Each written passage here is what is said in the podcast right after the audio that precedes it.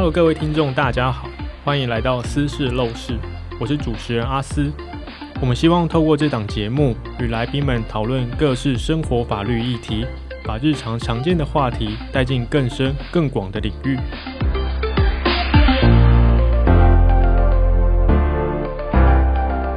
这集我们想聊，阿斯在今年七月的时候看到一篇报道，是《镜周刊》的《青春炼狱》。网络裂片性私密影像事件簿报道的连结呢，我会放在资讯栏，有兴趣的可以点进去看。那这件事件与韩国 N 号房有着类似的模样，背后都有数万人参与、付费、转传，甚至偷拍的行为。那这些行为不仅仅是犯罪，更会对于当事人造成一辈子难以磨灭的伤痕。而且在经过报道后，甚至有人觉得，哦，这样的行为并没有不妥。还将这个问题归咎于被害人，因此我们想跟法官聊聊数位性犯罪这种新形态的犯罪，法院处理上的障碍，以及我们能够帮受害者做些什么。那么，我们就先来介绍今天的来宾——台北地院的陈采薇陈法官。各位听众，大家好，我是陈采薇法官。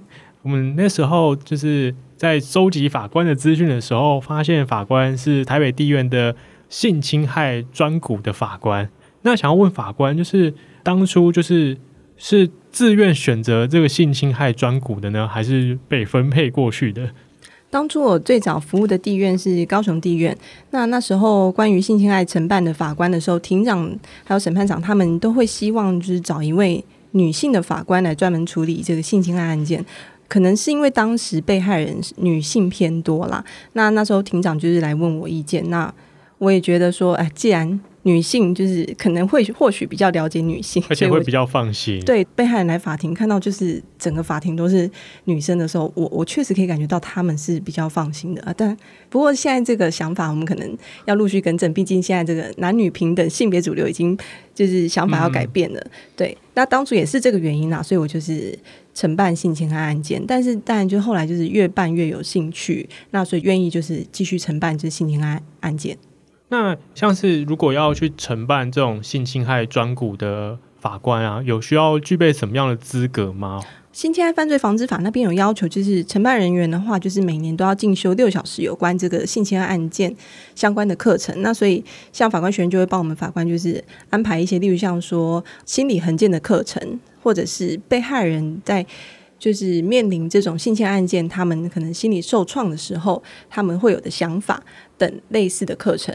那回到今天这个主题，其实那时候在做这个主题的时候，我蛮蛮犹豫的，因为我就在想说，如果开诚布公的跟大家说，哦，法院在处理这类型的犯罪的时候，目前又会遇到很多法律上或者是现实上的障碍。那这样的事实，如果让大家都知道了，我觉得有可能会造成受害者的二次伤害，甚至可能会让很多人、很多民众都很失望。但是我看到这个报道的时候，我其实感到很愤怒，而且很担心，就觉得有必要让更多人知道。那除了可以让其他人避免落入这样的陷阱以外，那也希望让受害者知道你不孤单。那数位性犯罪是我们这个时代、我们这个社会要一起共同面对跟杜绝的问题。针对这篇报道，那我也简单的跟没有看过的听众朋友说明一下。其实它的起源是来自于台湾一个最大的呃这种性私密影像的论坛，那呃里面据说有超过十万部以上的这种偷拍外流影片，这里面的创作者他们就是会透过去偷拍影像，或是取得一些外流影片，然后盈利。那其中就是这篇报道里面大概有说明两种，一个是去骗取年轻的。不管是高中生或年轻的网红私密照片，那另外一种就是单纯的偷拍。其中像是他们用骗的方式，我觉得手法非常的高明。他就是可能去找那种年轻的高中生网红，然后假装自己是一个女性的摄影师，跟他说：“你只要出来外拍，我就提供给你高额的酬劳。”然后自己也营造是一个除了是专业摄影师的身份以外，还是一个女性，而且是当红，可能 IG 追踪有数万的摄影师，来赢取这些高中生网红的信任。然后甚至还直接跟他说：“哦，我们拍照风格是比较暗黑、比较露骨，因为他所营造的形象其实是让人非常容易信任的。那真的去拍了之后，可能最后拍出来的成果会比他想象中的还要更露骨。摄影师就会拿这些照片去威胁受害者说：“你如果不拿出更多的自拍照的话，拍更多更露骨的照片的话，我就把这些影像外流。”那通过这样的方式取得更多的私密照片之后，把它变成同捆包，放到一开始说的那个网络上贩售。那另外一种，我也觉得很可怕，它是一种锁定的偷拍，它就是会去查到你这个人的相关背景之后，然后专程的去偷拍你，而且把这些画面一样集结成包放到网络上贩售以外，他会在资讯栏写下受害者的姓名，可能甚至是社群账号等等的。那不知道法官有没有看过这则报道？然后看完这则报道之后，你有什么样的想法？是。关于报道的部分，哈，是当初阿斯找我的时候，我才点进去，哈，然后才知道说现在有这样子的数位性犯罪。但其实后来我回想起来，其实承办的案子，哈，也有类似的手法。但我觉得那一个犯罪手法，它更是数位跟实体的混合。刚刚阿斯有讲到一个很重要的点，在网络上要骗取你的私密照，它一定首先就是获得你的信任，不管。他很可能是用性别来包装，包装成女性；再来，他可能是用网红来包装，就是我是一个公众人物，我是可以一个被相信的人。那第三个还有就是，这些人都有个特点，就是他可以给你钱。好，那我曾经有一件案子是这样子，这个网络背后的真实人格呢是个男男性，但他就是知道这些特点，所以他在网络上面把自己包装成一个女性。一个温柔的大姐姐，一个温柔且让你有工作机会的大姐姐。那她在网络上会锁定怎么样子的人呢？基本上就是锁定一个你是一个可能缺乏被认同、被爱的孩子，所以他会锁定一些未成年少女。那他可能就是追踪这些少女的脸书或者是 IG。那可能长期间的追踪看了以后。了解，这确实是一个可能是缺乏家庭关爱，或者是经济状况不是很好，或者是在学校没有被认同的孩子，那就开始用就是跟他攀谈。那攀谈这个长时间的攀谈，一定会获得信任嘛？因为他长时间的攀谈，刚开始是关心你，你今天在学校发生了什么事情，同学都不喜欢你嘛？没关系，姐姐疼你，姐姐爱你。那接下来就了解说，诶，你去哪里玩啊？那你有没有钱？爸爸妈妈有没有给你钱？哦，那开始。孩子缺钱了，他就开始讲说，其实姐姐家里家境也是跟你们一样，也是不好的。那孩子就会问说，那姐姐你现在为什么照片看起来都是过得很好的日子呢？他就会说，姐姐其实很早就去做援交了。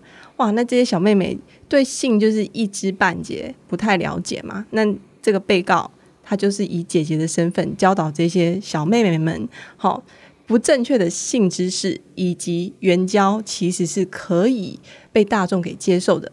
那妹妹们都还小，也没有人教他们，就会按照这个姐姐的指示去从事援交。但重点来了，他们援交的对象，实际的对象其实就是这个被告，等于是这个被告一人分饰两角。他在实体里面他是，就是真实世界里面他是一位男性，但他在网络上面他是一个温柔的姐姐。那这是第一种他的做法。第二种他的做法，他会跟这些妹妹们互换私密照片。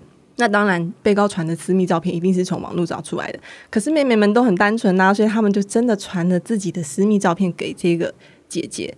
所以妹妹们呢，有做完援交以后，有的时候觉得这样不好，她就跟这些姐姐讲说，她不想再做了。那被告就会讲说，可是你现在有私密照在我这边，公司还是希望你继续做，不然的话你就很可能照片会外流。那这些妹妹们就是被这样子的。等于是钳制住了，所以又继续的又在从事援交，然后当然援交对象都是我们这个被告，就是我对于这件案件真是印象非常的深刻。这个一人分饰两角，而且他同时结合了数位跟传统性犯罪。对，因为传统性犯罪就是人跟人是直接会碰到面的，然后就是确实有肢体的接触。那数位性犯罪的话，其实就是没有实体接触，但他用的类似诈欺的手段骗得你的私密照，然后以此对你作为威胁。那传统性犯罪当然就是我们比较熟知的，可能强暴，就是有肢体有暴力的行为，或者是催眠，像是这样子。那数位性犯罪就是刚刚法官讲的，它的特性也比较不同。那在法律的适用上，传统性犯罪跟数位性犯罪又有什么样的差别呢？传统性犯罪，我想大家都很容易可以理解哈。那传统性犯罪的话，那个罪名的话，就会是要是强制性交等。那关于程序的部分，传统性犯罪是有性侵害犯罪防治法的适用。那有这个防治法的适用，是一个对被害人非常好的哈。为什么？因为在程序上面，被害人因为有这个法律的规定，所以他是可以不跟被告直接接触。他在开庭是可以有隔离法庭。另外，法院或者是地检署在开庭的时候，都还要帮他就是指定社工陪同被害人开庭。那被害人在这个性侵害的过程中心灵受创的话，哦，也会有相关的社福机构给予被害人就是相当的支持跟支援。那另一方面来说，数位性犯罪，因为当初法条订立的时候是认为这是侵犯了隐私权，那侵犯隐私权就跟传统的那个性犯罪的观点就不一样了，就。落入一般的刑法妨害秘密罪章，那程序的部分就这个部分并没有特别的规定，所以我们法院审理的时候就是用法院组织法。那法院组织法的规定就是程序就是要公开审理，变成是说数位性犯罪的被害人，他们是要被接受公开审理的。他们在开庭的过程中，他们没有隔离法庭可以适用，也没有社工可以陪同他们来开庭。这是数位性犯罪被害人目前遇到的窘境。所以就变成说，假设呃，我我是数位性犯罪的受害人，然后我去提告之后，我可能除了要跟被告面对面以外，然后因为它是公开审理的方式，所以可能会有更多人就知道说我就是被偷拍的这个主角。没错，除非这个被害人哈被偷拍的。对象是儿童或少年，那这个部分有儿童及少年性剥削防治条例的特别法的适用，那程序又不一样。否则，一般的成年人被偷拍的话，他开庭的部分要求就是不公开审理，或者是说他不要跟被告直接面对面。其实实在话，这个部分法源依据是非常薄弱的。当被告要求跟被害人直接对质詰问的时候，我们恐怕法院还不能拒绝被告这个权利。那像我刚刚有提到两个案件，一个是就是用骗的方式骗取就是私密照，另外一种是直接偷拍。对，这两个案件，特别是第二个偷拍这件事情，它的受害者其实有将近两三百位，可是最后站出来提告的其实寥寥少数。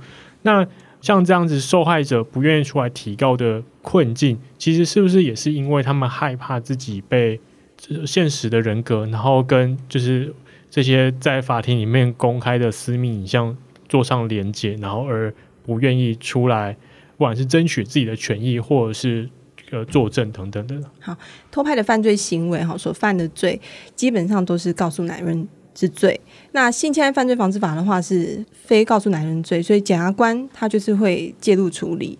那反观于此哈，被偷拍的被害人要自己提告，那检警才会开始侦办。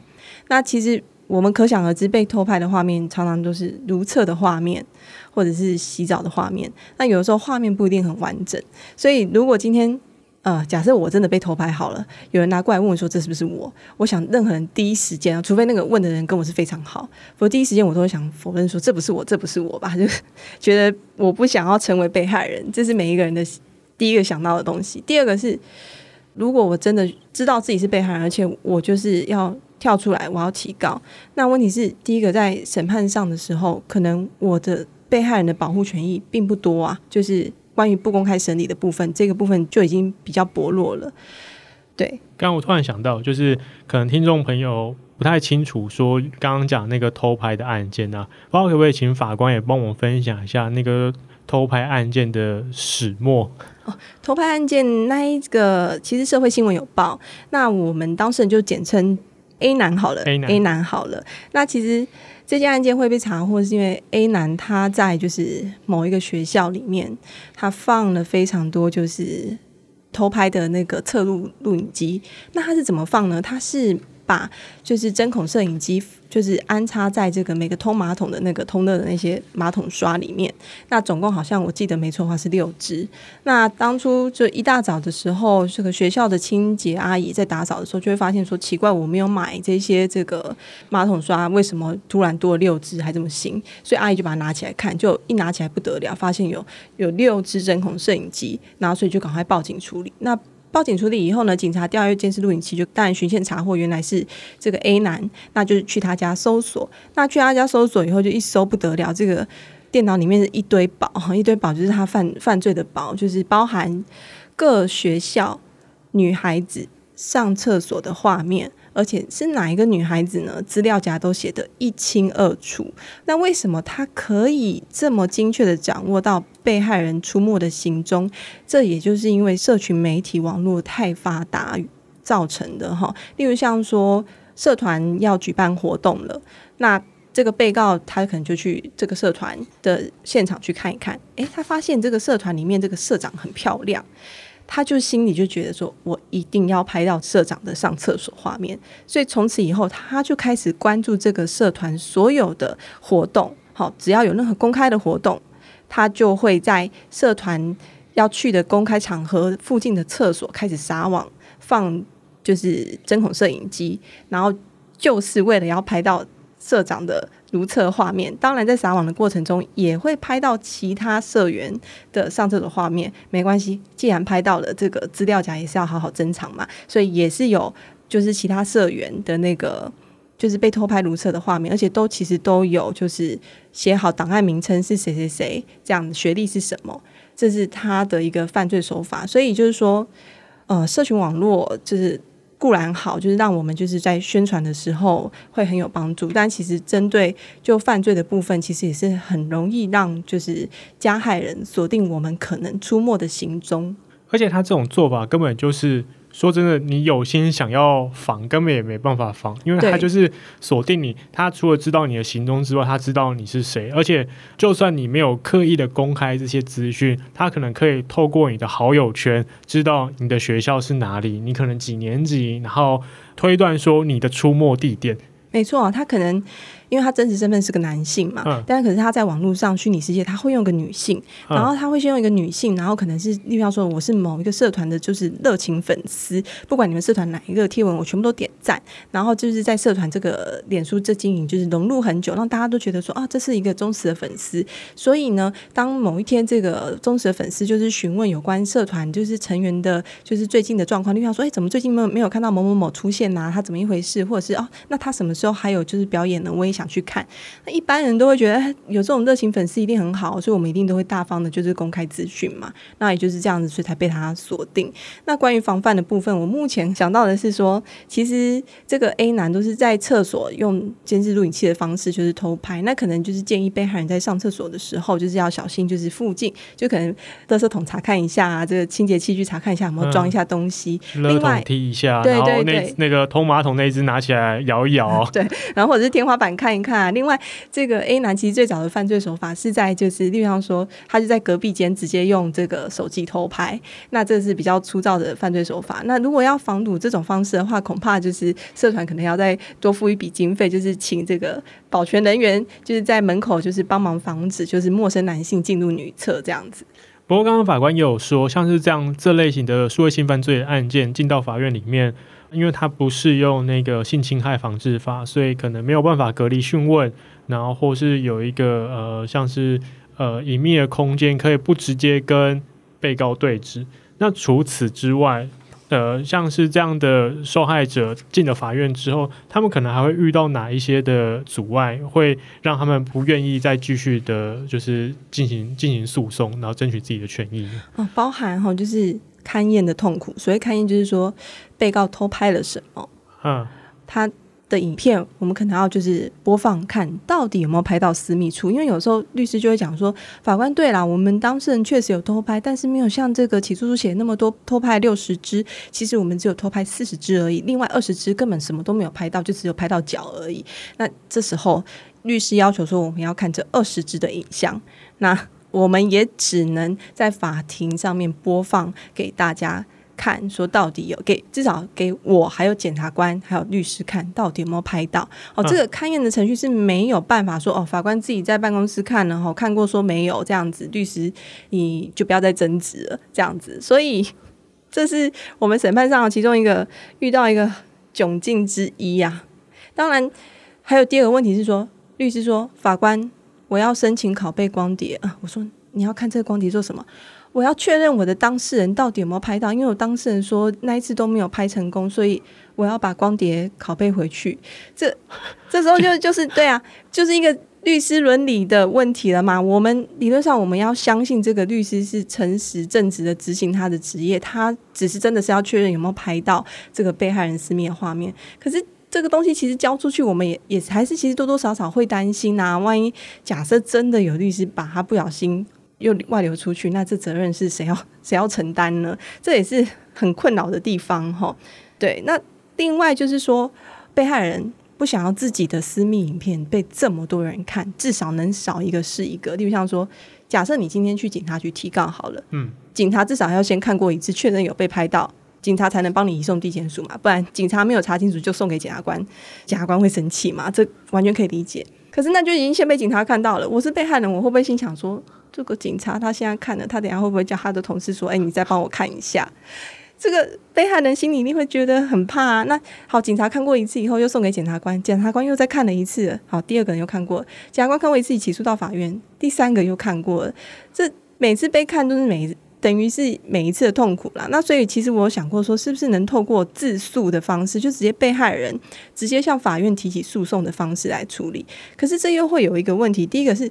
自诉你就是一定要有律师，就是强制律师代理制。那被害人已经被害，就还要先花一笔钱请律师，这第一点。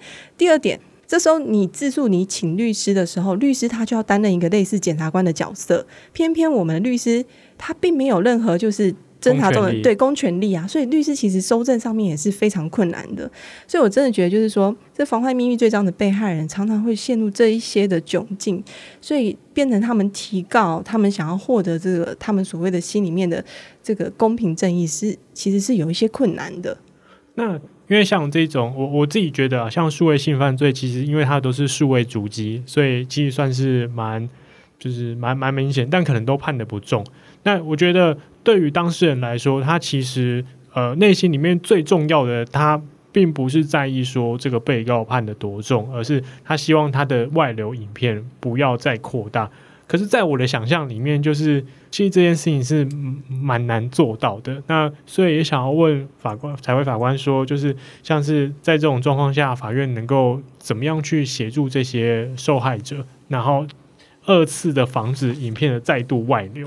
那就是刚刚有讲到量刑的部分哦。其实我今天就是来参加节目之前，我有就稍微真的看了一下刑度，我发现一件很有趣的事情，就是说关于偷拍这个妨碍秘密的部分哈，刑度是三年以下有期徒刑，最重是三年以下有期徒刑，甚至在儿少条例那边，你偷拍的，就是你散播这些影片的对象，假设是未成年人、儿童或少年，好，就法定刑度也是三年以下。我再举一个例子，窃盗。窃盗最重是可以判五年的，诈欺也可以最终可以判五年。可是我们偷拍竟然最重法定刑只有三年以下，那变成是说，其实立法者当初在立法的时候，好像觉得这个偷拍行为跟窃盗比起来，好像是不是窃盗的罪值比较重一点？可能是以前那个妨碍秘密都是偷拆人家信封这种，看别 人的信，没有没有想到会有这种形态的犯罪。没错，这是第一点。好，那再来就是说。被害人最常讲的就是说，我的影片我怕外传，那所以现在其实我们的警察他们很很辛苦也很忙。那其实警察他们也有自己各自就是专门的专业。那或许大家是电影看很多，觉得说想在那个我们的调查局或什么都想都很有能力可以去骇入别人的云端啊或账号密码之类的。但其实这很多都是有技术上的问题哈。那所以就是说被害人关于这个。资料不要在外泄的部分，第一个处理的方式哈，其实我们有一个单位叫做财团法人台湾网络资讯中心，它是负责就是处理，例如像说我们现在要连上网络，那其实我们是需要一个 IP 的，那这个 IP 我们要有这个 IP 才能当做跳板，才能连连去我们想要的网站。那如果假设已经就是有一个犯罪的行为，就像说被害人的裸照已经散播在某一个网站上面，是可以请求这个网络资讯中心哈，就是停止解析。所谓停止解析，就是说不要再提供这个 IP，让台湾的民众都可以点进去，点到那个网站那边去。听起来很像中国的长城防火墙啊，类似这样子。那所以防火墙嘛，所以其实你如果有办法翻墙，你一样是可以去点过去。连到那个网站上面，但至少就是说司法这一块还是在上有在进步，就是说至少我们就网域这个部分，我们有扣押的一个类这样的机制，让呃程度比较不好的人 没有办法连上去这个不法的网站。当然。要翻墙的话，就不是在我们能控制的范围内了。那另外就是说，那些色情网站很多都其实都架在国外哈。那所以你要说让这个国外网站下架，这也是非常困难的，根本其实执行方面是做不到的。以目前的状况来说，那其实讲到这个证据的困难，其实我自己也有承办一件案件，这同时牵涉到量刑。那就是我有一个被告，他就是偷拍自己的女同事。那被害人来开庭的时候就跟我说：“法官，我现在最怕的是被告还有其他偷拍我的影片，但是没有被检察官发现，没有被警察发现。所以被害人就请求法官说：‘法官，我请求要搜索被告家，去看他的电脑是不是还存有档案。’这样子，那这个案子在法院审理的期间，哈，这个承办法官就不动声色的，真的去被告家，就是突袭。”然后就是要扣他的电脑，看还有没有其他私密影片。那当然，法官这个部分电脑的专业是交给就是呃刑事警察局的承办人员来处理。那承办人员就会发现说，哎，原来被告有云端的储存空间。那我们以为的调查局可能是跟电影的 FBI 一样，可以直接破解，但其实没有这个部分云端的账号密码，如果被告没有提供，其实是进不去的。然后。但这一件被告在现场的时候，愿意的主动告知自己的账户跟密码，所以刑事警察才有办法登录进去这个云端的账户，然后进而抓到了。确实没错，被告除了已经起诉的这个影片以外，被告还有偷拍这个被害人其他的影片，然后而抓到这两个档案证据，然后又被扣到。那所以在审理期间，这个被害人就气噗噗啊，就说。你看吧，法官他一点诚意都没有。他当初开庭的时候跟我斩钉截铁说，绝对没有留存我其他档案。结果你们去搜索，又搜到另外两个偷藏的档案。那我开庭的时候，我就问被告说：“你要怎么解释？”那被告就说：“法官，我真的忘了，原来我还有存两个档案。”然后他就说：“如果我知道我有偷存，我还有可能这么诚实跟警察讲吗？”那这时候，身为审判的法官，我我就处于一个。两难的状况。如果今天这个被告真的是坏透了，他其实大可不用跟我讲云端的账号跟密码，对。但是他又没有那么坏，他又傻傻的跟我们讲了这个账号密码。可是你今天站在被害人的立场，他就是有偷存呐、啊，他只是知道觉得说。今天已经被查到了，他可能纸包不住火了。或许他误以为是检警都有可能害进去，所以他想说早晚都要讲，就自己讲吧。被害立场一定会这样想嘛？所以我们身为量刑的法官，就会处在这个 非常两难之中。刚刚法官有提到说，就是像是这种上传到云端的影片或照片，如果不是当事人自己提供账号密码的话，其实检警是没有办法去搜索扣押的。那不知道说法院端有没有办法，就是要求厂商介入去删除这些私密影像？嗯，要求厂商删除这个部分，呃，我自己承办间目前是比较没看到，因为警察他们其实在第一线承办的时候，他们就已经会请求刚刚讲的吼，台湾网络资讯中心这个部分停止解析啊，就变成是说这个网站就是已经没有办法再登录了。那至于说就是删除。照片或者是网站的部分，其实我有查判决，我确实有看过有几则判决是这样写，例如说贴在 Twitter 账号，呃，某个账号的照片，英语就是没收。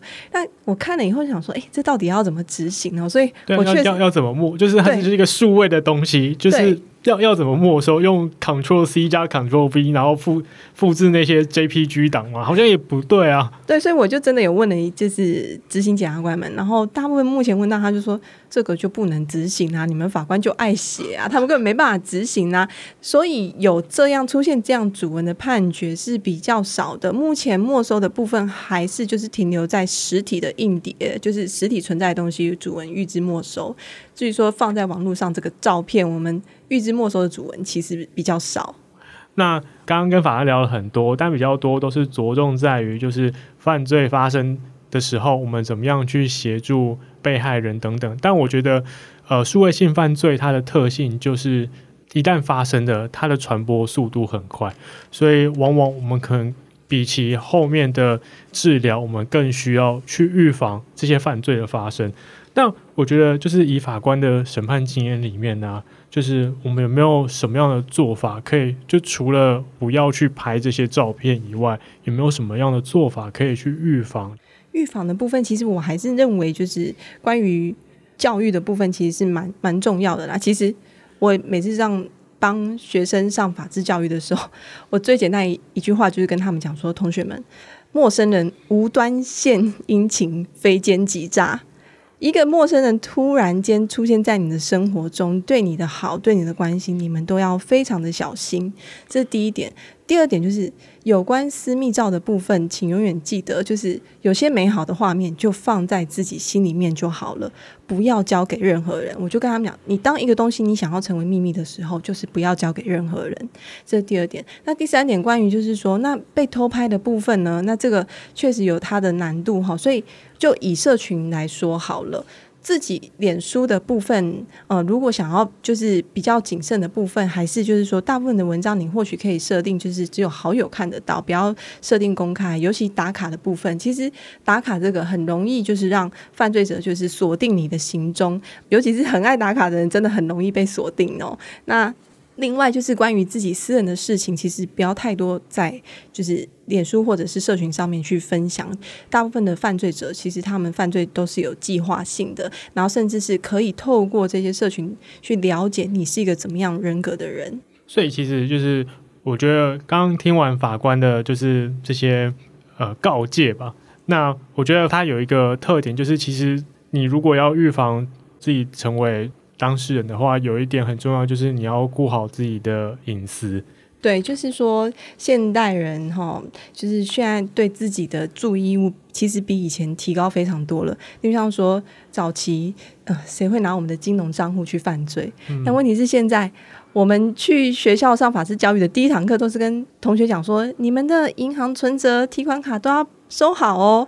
收好是说，除了不要让别人骗你的钱以外，你随便交出去，你可能也会变成被告哦。因为像帮助诈欺的话，我基本上现在很多判决立场就是你交出去，我们就推定就是你有帮助的犯意了。那为什么会这样推定？就变成是我们已经把现代人的注意义务提升了。我们认为说每个人都有。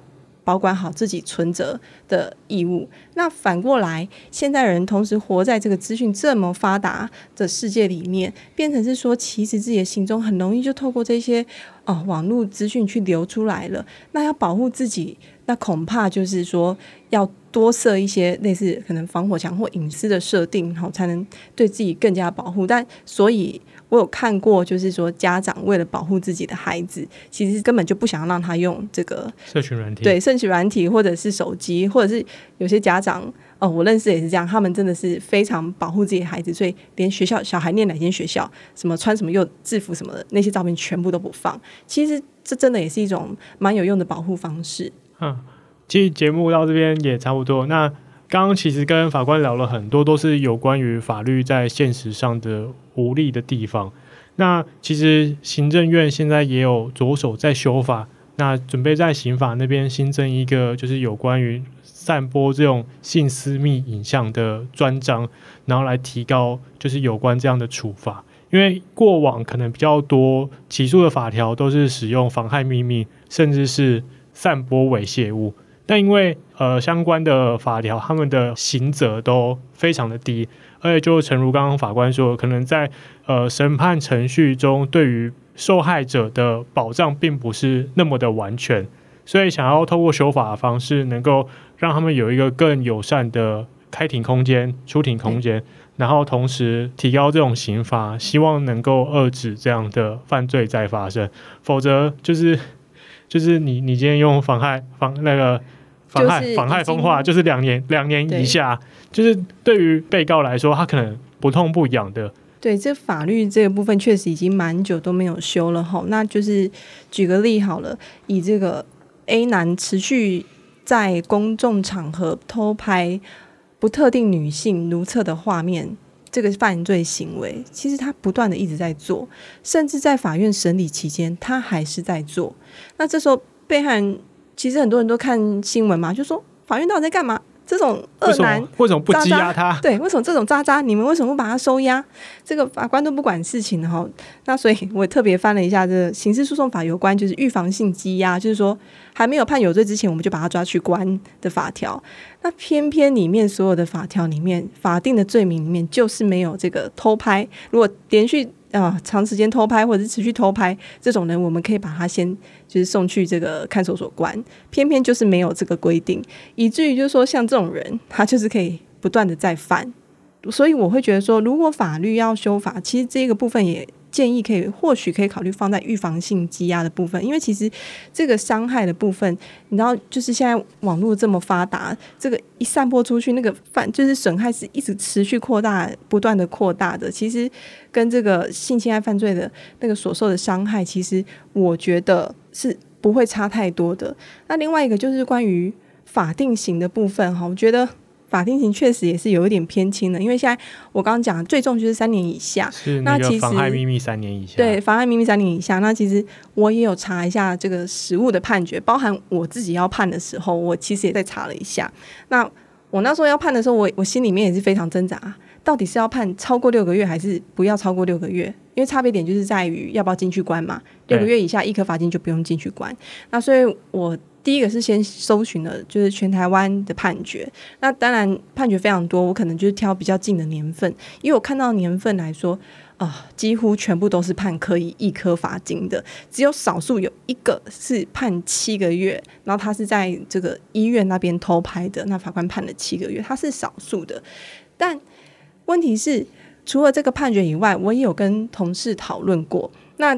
其实有一个承办那个 A 男的案件的那个法官，他那时候就跟我说：“我跟你说啦，你就重判啦。”他说：“这种人就是现在做，以后也是会做啦。”再犯率极高。他就对，因为他承办 A 男，他已经对于这种犯罪他是非常有经验的人，因为他真的是已经 A 男所有的在所有的生平什么，他大概了若指掌。他就觉得这种人现在会做，以后也也会继续再做，所以他就说：“你就判监狱官啦。”他说：“你这样子不会对不起被告啊。”我就说：“可是。”哦，光是我那一件，我通常我们收到这种案子，被告很有趣的是，几乎没什么前科。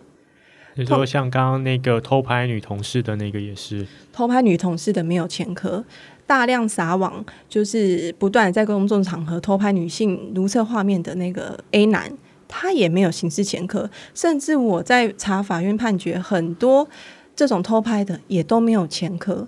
那这时候我就会陷入两难了，就是其实这些偷拍的被告，他们在平常的职场上看起来是很正常的，也是表现也是非常 OK 的，但就不知道为什么他可能就是针对某同事，就是想要偷拍他上厕所的画面。那我是被偷拍那个人，我觉得我绝对不能原谅他嘛，因为我每天都活在心惊胆战里面，我的他会把我影片传送给他的好朋友，只是我不知道而已。那可是。我以审判立场，有时候觉得这些被告你确实很可恶，但可恶的时候呢，你又有时候又又真的那么又叫诚实嘛，愿意把自己的账号密码全部跟我说，让我有办法去扣到所有的东西。坏，但好像又没有坏到无可救药那个程度。最重要是他没有前科，嗯、那他可能现在是有一份稳定的工作，而且甚至是一个什么即将可能要结婚，或者是要迈入人生一个阶段的人。那这时候，他是否要因为这一次的偷拍行为，或者是两三次持续偷拍某一位女性同事的行为，就要让他进去关？这时候对我来说陷入两难。那我觉得，当你不是审判者的时候，大家都是可以很轻松的说拿他去关，拿他去关。可是我当我就是在问我这个身边乡民好友的时候，大家第一时间都说去关啊，这人那么坏。可是我说，可是他没有前科诶。然后说那要怎么样？但其实很多人就听到没有前科，然后有一份正当工作的时候，就觉得说。嗯，那他有没有要跟被害人和解？我就说有啊，只是那个金额乔不拢啊，因为被告可能是说他他假设他愿意赔八十万，可是被害人要求的是两百万，这金额差太大，所以没办法和解。然后他们就听一听，就说嗯，好了好了，给他一个机会这样子。所以其实给他一个机会这个说法也是不在少数，但我我可以了解说被害人的立场会觉得很生气，觉得我们怎么可以这样判？那所以就变成是说，呃，我们有时候判的过。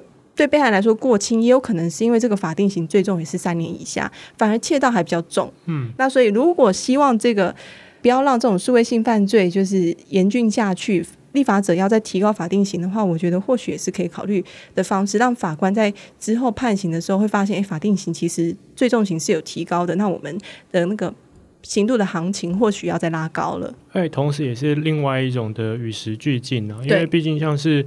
把人家的私密影像散播，这种散播猥亵物罪，其实他当初的设定就是散播猥亵物是对于大众的道德感的一种的侵害，所以他就只有两年以下。但事实上，散播猥亵物这个行为本身对于当事人的伤害其实是非常大的。那猥亵的是被告，不是我，那是我的秘密，那是我的我的隐私。然后那猥亵的他，为什么反而变成我的东西？要叫会叫我上下引号猥亵物？对，就是我我被偷拍，然后我的照片叫是一种猥亵物，就对于当事人来说也也很过不去了。那不过其实刚刚跟法官聊了很多，其实可以完全可以体会到法官在于审判的无奈，因为法官必须依法审判。那法律的法定刑的刑度就是就是这个样子，就是写明白在那里，除非他可能有耳少，可能他偷拍还是耳少的刑度，可能才会稍微稍微再高一点。尤其是呃，其实像那时候说要重判的那个同事，他说这种人一定会再犯。可是事实上，他讲的这个话有任何证据可以证明吗？那其实都只是我们的审判经验嘛。但问题是，我们在实际在判决的时候，我们必须要有证据理由去说服说。我为什么要把你判那么重？因为你这个人再犯率很高，可是这个没有任何证据可以证明啊！我并没有，他没有，他没有前科。对啊，没有前科，而且这你真的要去去证明的话，可能要送鉴定。可是鉴定真的能鉴定得出来吗？我看未必啊。所以其实是有很多心里面纠结的点，那放在心里面，但是你可能没办法写在判决书里面的。嗯，所以其实完就是完全可以体会说法官在审判上的困难，甚至是那种无力感，因为就算真的。呃，下落了一个有罪判决，可对于当事人来说，他要的不完全是这个有罪判决，他要的是希望他的所有影片可以从这个世界上消失。可是，其实这个有罪判决能够做到的又有限，就是我没有办法要呃执行方面是完全有困难的。对，所以其实呃这边也想要呼吁所有的听众朋友，就是当呃。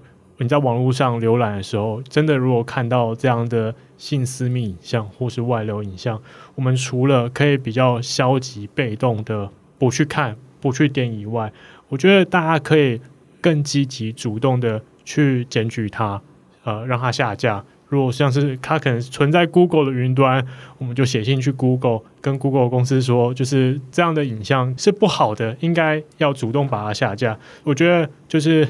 透过大众的力量去继续的遏制这样的歪风发生，因为其实每一张照片的背后都是一个，我觉得都是一个受伤受伤的心灵。对，被诈骗的被害人，对，其实，所以我后来发现，就是被害人常常会有一个检讨自己的不正确的想法。嗯，其实不只是这个被偷拍者，有时候其实我我曾经最近有一件案子是诈欺的被害人。他是一个很单纯、很单纯的公务员。那他来我开庭的时候，他就讲说：“法官，其实我为了这件案子，我被我家人骂，被我儿女骂，他们都不谅解我。”我说：“为什么？”他说：“他们说我怎么那么笨，会被骗，造成他们的困扰。”然后我就跟他说。你不要这样想啊！你应该想说，我怎么那么倒霉遇到这种事情？对啊，为什么我可以去骗人？对，就他反而是在检讨自己，说怎么那么笨。然后，但也因为我开庭讲的那一句话，因为他后来开庭的时候有跟我讲说，法官，自从你跟我讲说，你应该要想成是，你怎么那么倒霉，遇到这种事情以后，我跟他讲那句话以后，从此以后他都睡得很好了。那同样的，其实所有的被害人他们的心态应该是要调整说，错误的是把我的影像散播出去的人，而不是我自己的身体我要怎么拍，那是我的权利。但是，你没有我同意，你不能把我的东西给散播出去。错的是别人，被害人不应该要检讨自己。对，所以其实呃，不管是被害人本身，我觉得更重要的是包含像我们这样的一般民众，更要理解到说，我们不应该去检讨这个被害人，因为留下自己身体的记录这件事情，并不是一件错误的事情。但错误的是，试图把这些影像散播于众的那些坏蛋。我们应该是谴责这些人，而不是谴责那些已经受害的被告。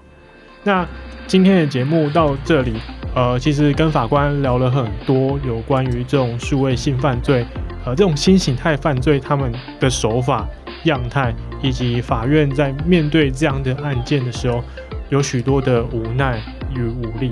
我们也希望说，就是各位听众朋友听完这一集之后，可以把这集节目分享给更多需要帮助的人。那非常谢谢大家今天的收听。